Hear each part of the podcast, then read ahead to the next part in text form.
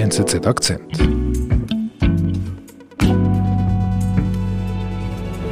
Hallo, ich bin Christine Severin und von der Wirtschaftsredaktion der NZZ. Christine, erklär mir doch mal genau, wie kommen Unternehmen an ihr Geld? Das ist also schon eine Frage. Naja, ich weiß es wirklich nicht ganz genau. Unternehmen kommen an ihr Geld, die können bei privaten Investoren Geld einnehmen oder wenn Sie einen Schritt weiter sind, Ihr Geschäftsmodell schon etablierter ist, können Sie auch an die Börse gehen und auch an der Börse Kapital aufnehmen über einen Börsengang und damit Ihr Publikum verbreitern. Stimmt. Genau, das stimmt. Auch die chinesische Firma Didi brauchte Geld und wollte deshalb in den USA an die Börse. Doch das Vorhaben ging gehörig in die Hose. Didis Geschichte beschäftigt die Finanzwelt seit Tagen und lässt bezüglich Chinas Kontrollwahn tief blicken. Was ist denn Didi?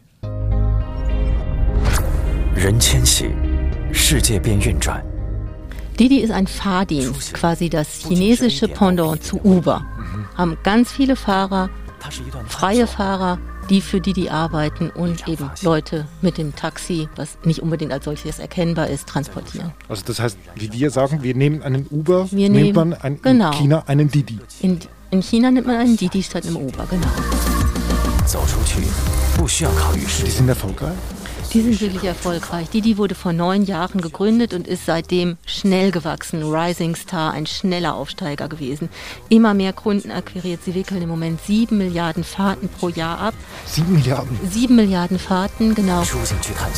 Und seit sie die Aktivitäten von Uber in China übernommen haben, gehört quasi 90 Prozent des chinesischen Taximarktes Didi ein quasi Monopolist. Okay, also riesig. Die sind, die sind wirklich groß. Die sind wirklich groß. Und was noch hinzukommt, von den Aussichten her denkt man, die können sehr rosig sein, weil die chinesischen Städte sehr dicht bevölkert sind. Oder mhm. die Urbanisierung in China nimmt noch mehr und mehr zu.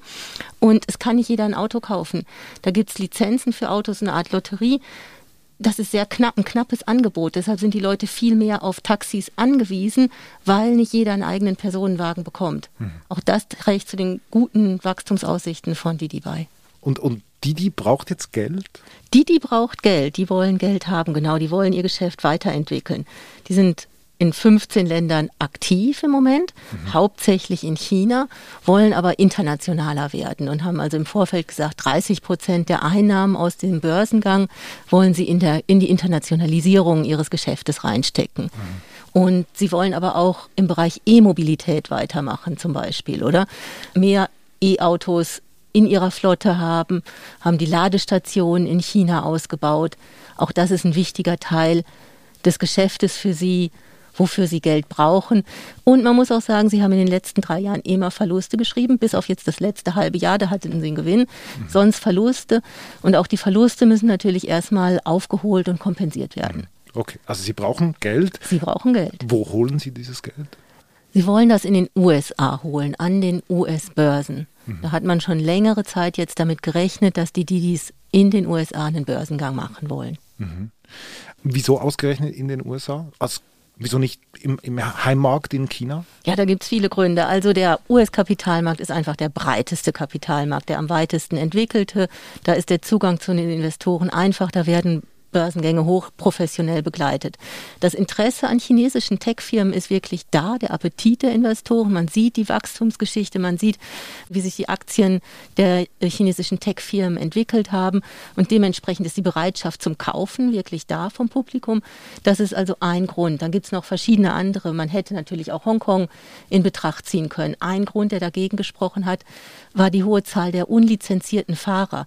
Das wäre nicht compliant gewesen, also nicht entsprechend den Hongkonger Regulierungsvorschriften. Darum war der Börsengang in Hongkong keine Option. Okay, okay. Aber Sie entscheiden sich für diesen Schritt in die USA, nicht in China, nicht in Shanghai zum Beispiel. Genau. Äh, was passiert denn dann? Ja, da gibt es eben Gerüchte, dass die chinesische Cyberaufsicht Kontakt aufgenommen hat mit Didi, Druck aufsetzt, den Börsengang zu verschieben. Und wieso? Weil sie eine Datenuntersuchung haben möchten. Was hat Daten Wieso? mit der, mit der Börse zu tun? Daten sind Datenschätze und die Chinesen haben Sorge, dass sie Kontrolle über Daten verlieren könnten, dass da die Straßenkarten, die die, die, die Fahrer verwenden, die sollen sehr genau sein, genauer als das, was China sonst bekannt gibt. Mhm. Da könnten Rückschlüsse über die chinesische Regierung gezogen werden.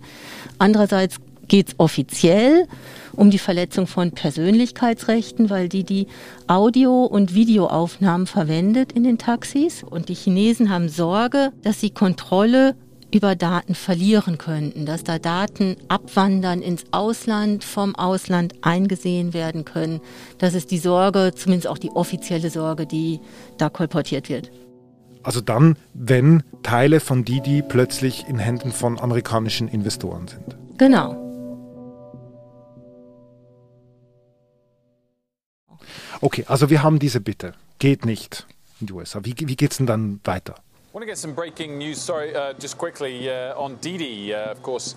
Uh, uh, Didi macht vorwärts mit dem IPO. Und zwar schnell. Schnell heißt. Also das wird eingestielt und dann fangen sie an mit der Roadshow Ende Juni. Die amerikanischen Banken gehen zu den Investoren, stellen das Modell von Didi vor, die Geschäftsaussichten innerhalb von drei Tagen. Und dann ist Ende Juni findet dann das IPO, der Börsengang in New York statt. Okay. Und läuft alles nach Plan? Läuft ziemlich nach Plan. Es ist jetzt kein exzellenter Start, eher so ein bisschen verhalten, aber alles im Rahmen der Erwartungen. Die Aktie legt am ersten Tag 1% zu. Sie nehmen insgesamt 4,4 Milliarden Dollar ein und haben am Ende dieses Börsengangs eine Marktkapitalisierung von 70 Milliarden Dollar. Das ist auch im Rahmen der Erwartung. Nicht mehr, nicht weniger. Aber viel Geld. Sehr viel Geld. Sehr viel Geld. Also Und das ist ja das, was Sie wollten, oder? Das ist das, was Sie wollten, genau. Kann man sagen, alles gut?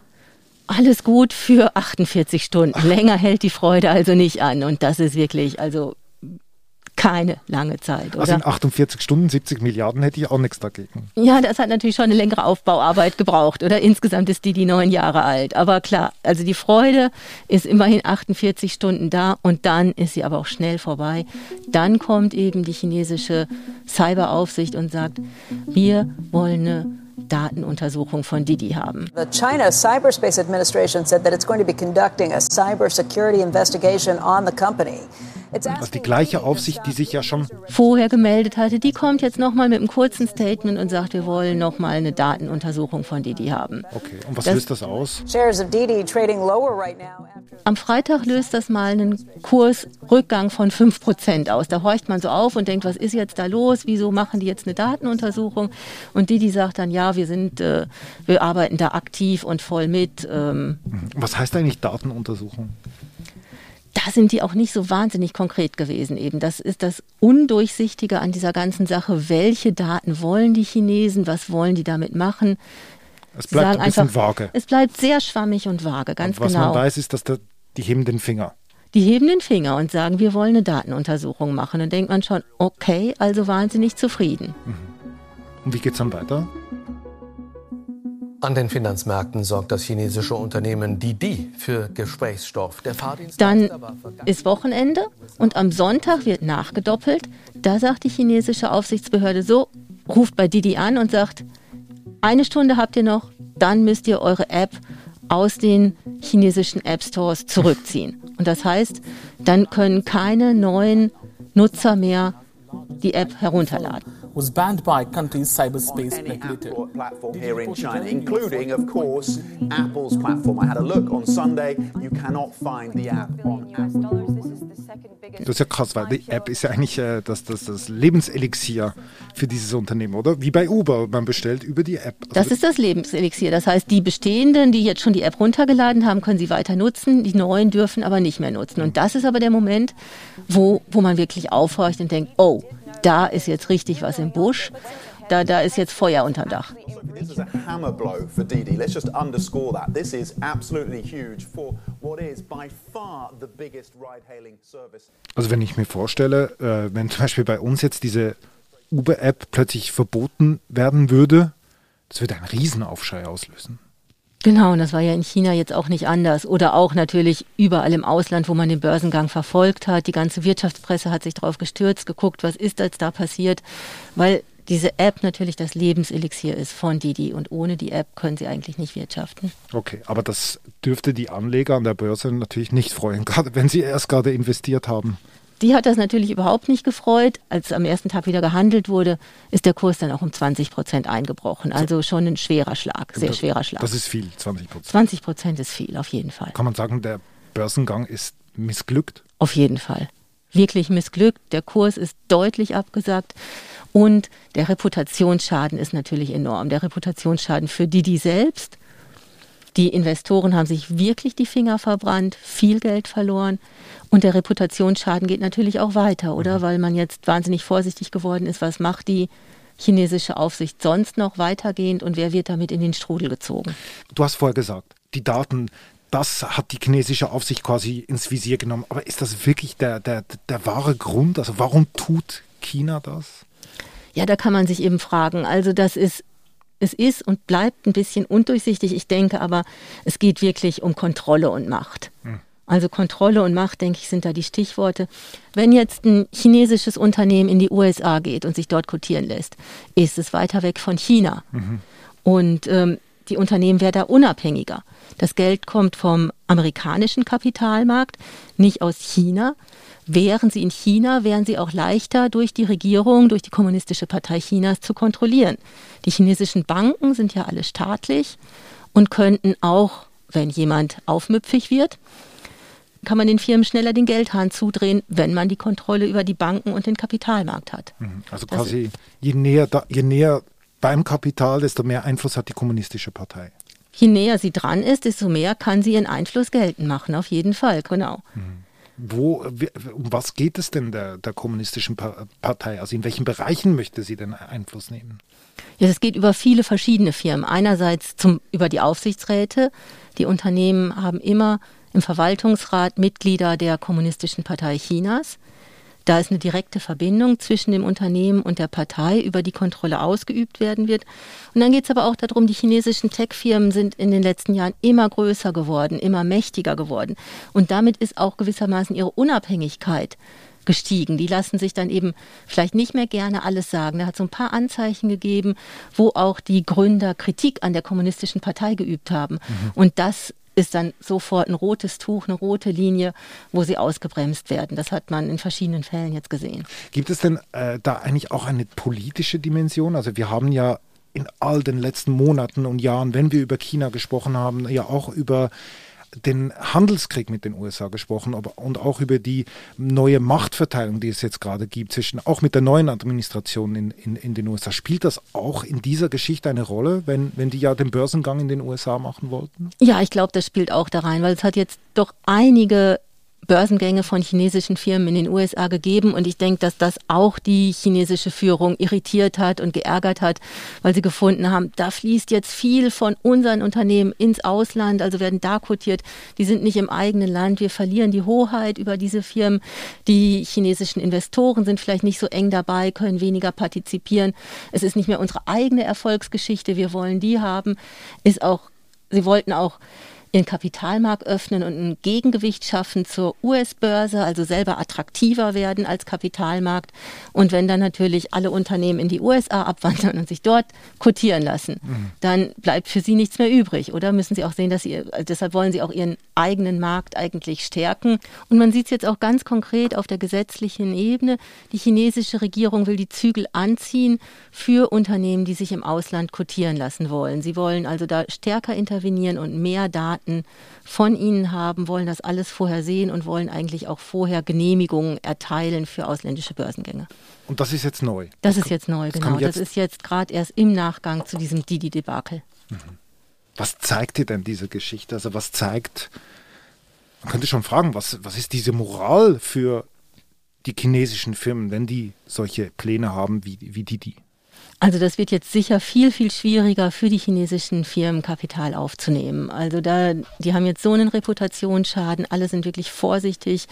Die chinesische Cyberaufsicht hat ist eine Wildcard im Moment oder man weiß nicht, was da noch kommt, welche Steine die den Firmen in den Weg legen wird.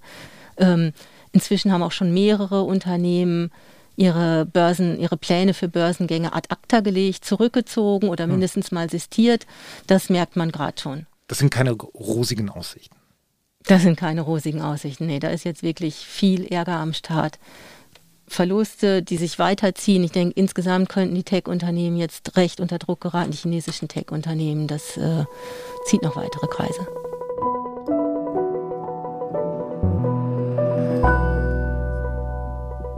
Liebe Christine, vielen Dank für deinen Besuch bei uns im Studio. Sehr interessant. Mal schauen, wie es weitergeht. Ich bedanke mich bei dir, David. Herzlichen Dank. Danke auch. Bis zum nächsten Mal. Gerne. Kommst dann mit dem Uber-Taxi her. Genau. Oder mit dem Didi, vielleicht kommen Sie ja in die Oder Schweiz. mit dem Lime-Trotti. Ja, genau. Oder Meine ich auch manchmal. zu Oder, mit dem. Birdie. Das habe ich noch drauf.